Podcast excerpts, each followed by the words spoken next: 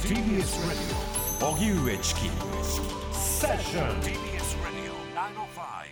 905-954明日から大型連休。首都圏の知事らが往来自粛呼びかけ。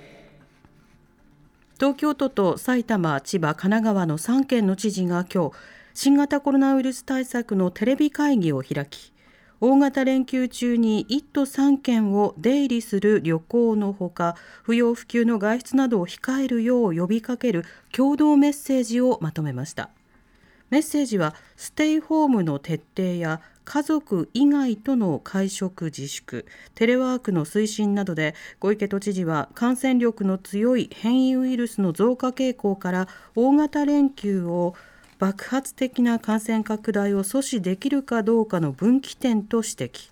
また東京都は今日の新型コロナの新規感染が925人確認されたと発表しました。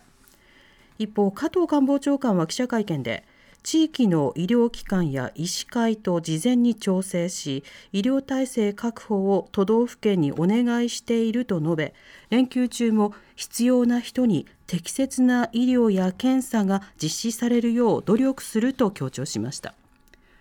そのような中新型コロナ対策を助言する厚生労働省の専門家組織アドバイザリーボードは昨日変異ウイルスについて全国的に置き換わっていくことが予測されるとの見解をまとめました。専門家組織は関西圏の状況を20代から30代を中心に全年齢層で新規感染者が高い水準。東京都を20代から50代の感染拡大により全体でも感染者数の増加が継続と分析しています。では新型コロナウイルスをめぐる問題を取材している毎日新聞専門編集員の青野由里さんに先ほどお電話でお話を伺いました、はい、その模様をお聞きください。青野さんこんにちは。こんにちは。お願いしますはいよろしくお願いします。さて昨日の厚労省専門会合のアドバイザリーボードなんですけれどもあの、はい、大阪での感染拡大の理由についてはどのように分析しているんでしょうか？はい。まあ、あの今の現状なんですけれども、まずあの緊急事態があの適用されてから繁華街の人の出が、まあえー、日中も夜間も減少してきているので、えーまあ、それは感染動向としてはやや落ち着きつつはあるんですけれども、やっぱりまだ高止まりの状況ということですね。はい、で一体、まあ、どうして、えー、そういうことが起きているのかということなんですけれども、まあ、あの前回の緊急事態の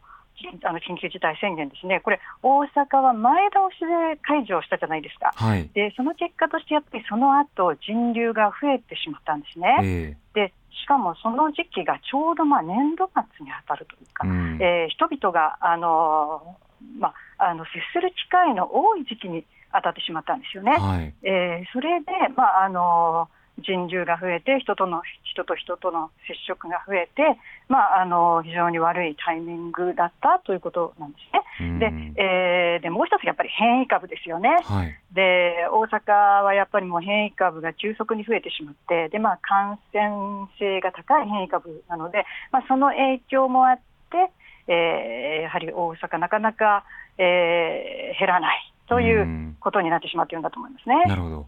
まあ、そうした中で人流を減らすためのその緊急事態宣言発出ということになるわけですけれども、はい、その効果というものが出るのには、これ、タイムラグがどうしても出てくるわけですよね。そうですね、どうしてもいつもまあ2週間程度のタイムラグということが言われていますけれども、でまあ、ちょっと先ほど申し上げたように、その効果というのは、まあ、あの徐々にその人流の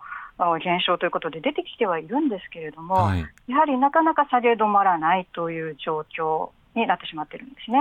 なるほど。これ下げ止まら下げこれ下げ止まらないというのは、その人流、要は人は減っても、ある一定以上は下がらないということなんでしょうか？そうですね、まああのいわゆるその実行再生産数というのがありますよね、人がどれぐらい、はい、あの他の人に移すかという、このあの数値も下がってきているので、でただまだ1以下にならないんですね。で1以下になると、やはりあの感染があの拡大が収まってくるという指標なんですけれども、まだそこまで来ていないということですね、やっぱりどうしてもあの一旦わーっと増えてしまったもの、あとやっぱり変異株の影響、そういうものがあると、なかなかあの減るのがまあ減りにくい。で、いつもそうなんですけれども、はい、増えるのはあっという間に増えるんですけれども、えーと、下がるのはやっぱりそう簡単には下がらないということなんですよね。うんなるほど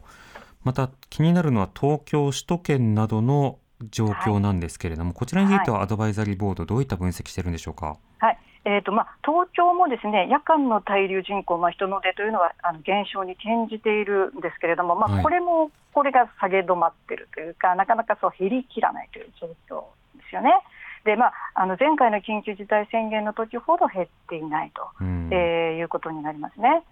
でえー、しかもですね、まあ、あの20代から50代、この辺の世代の感染拡大というのが、まあ、あの顕著で、はい、えー、まあ、結果的に全体としても感染者数の増加が続いているという状況なんですね。でさっきちょっと言ったその前の週に比べて今週の感染者がどうかなというのをあの一つの感染の動向を見る指標なんですけれども、はい、それが前週よりも今週の方が多いっていう状況が、まあ、1か月以上続いているんですよね。うん、だからまあまだ拡大が収まらないっていうことになりますよね。一方でその変異ウイルスの拡大というものも指摘されております。はい、でこれそもそも水際対策というものがその機能しきっていないということなのかということと今その感染拡大の広がり具合というのはどうなのか、こちらどうでしょうか？はいまずあのもうすでに広がってしまっている変異株、まあ、よく N501Y というふうに言われる変異の入っている、まあ、英国由来の変異株ですね、はい、これもあの本当に大阪だと8割程度ですかね。がもう置き換わっているし、まあ、ゆくゆくは本当にあのほぼ完全に置き換わってしまうのではないかと言われてますし、まあ、東京でも4割程度、愛知で6割程度ということで、まあ、あのどんどん置き換わりが進んでいるということなんですけれども、はい、まあ、まずその今おっしゃったね、えーと、水際対策がえー、うまく機能していないかということなんですけれども、えーと、確かにこれ100%あの水際で抑えられればもちろんこういうものも入ってこないわけですけれども、はい、やはりあのこの今回の新型コロナウイルスって、やはりあの水際で100%止めるということがやっぱとても難しい性質のウイルスなんですよね。でですので、えーと、どうしてもこう入ってきてしまったものを、えーまあ、抑えきれていない、しかも従来株より感染性が強いので、えー、それを凌駕して増えていってしまうということが起きているんですね。まあ、はい、あのこの英国由来変異株ですけれども、まあ、あのどれぐらいあの感染性が強いかということで、あの日本の感染研の、まあ、国内のえー、感染者の分析だと大体まあ1.3倍ぐらいということなので、はい、えー、やはりその従来株があってこの変異株があるとやっぱりあの変異株の方が増えていってしまうということなんですよね。でその結果として、えーと、感染のスピードも上がってしまうというそういうことなんですよね。なるほど。まあ、うん、なのであの非常にまあリスクがより高くなっている状況だということですけれども、はい、こうした点についてまあアドバイザリーボードであるとか政府分科会などがさまざ、ま分析をしたりそして政策提言をすると、まあ、政策提言といっても具体的な政策まで落とし込むことは困難なのであの今の状況についていろいろまあ助言をするということになってるんですけれどもこういった専門家たちのさまざまなまあ分析やまあ提言とそれから政治の決断というものの間のいろいろな課題というのはどういうふうに青野さん見てますか？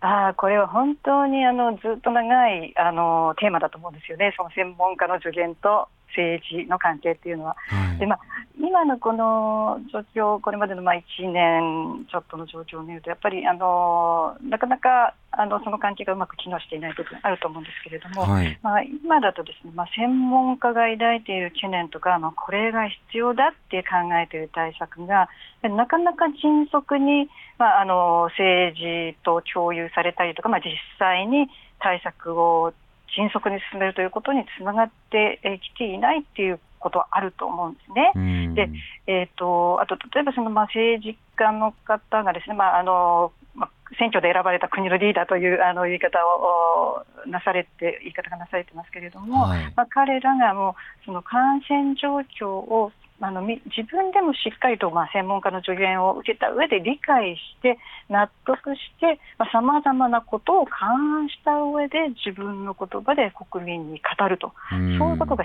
必要だと思うんですけれども、はい、なかなかそれがうまくできていないというのが今の日本の現状だと思います。うん、うん、まあ、そうしますといろんな対策についての、まあ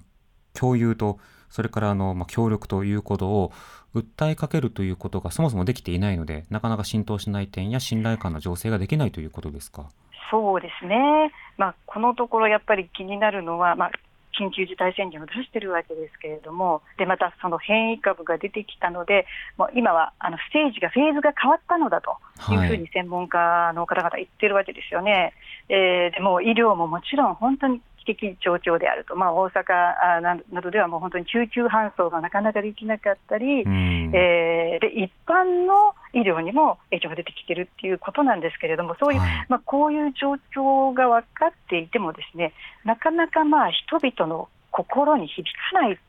て言いましょうかね、なかなかそれがあの人々が行動をあの納得して変えるということに結びついていないっていうのが今のあの本当に問題というかあの課題だなというふうに思うんですね。で、まあ、それをどうすればいいかということなんですよね。で、はい、もちろん例えばその休業要請をするんだったらきちんと保証するといって、まあ、対策によって納得感を得るということも大事だと思うんですけれども、えー、それと同時に、まあ、誰がどういうふうにメッセージを出せば、まあ、人々の心に響くのかと。ここのところ、本当にあの難しい課題だと思うんですけれども、えー、あのどのどの人たちも政治家もそうですし、私たちメディアもそうなんですけれども、ここを本当によく考えていかないとなかなか本当にこの感染拡大を抑えて収束に向かわせるということが難しいなというふうに感じています。わかりました。青野さんありがとうございました。はい、ありがとうございました。新型コロナウイルスをめぐる問題を取材している毎日新聞専門編集委員の青野由里さんにお話を伺いました。TBS ラジオ荻上チキセッション TBS ラジオ905-954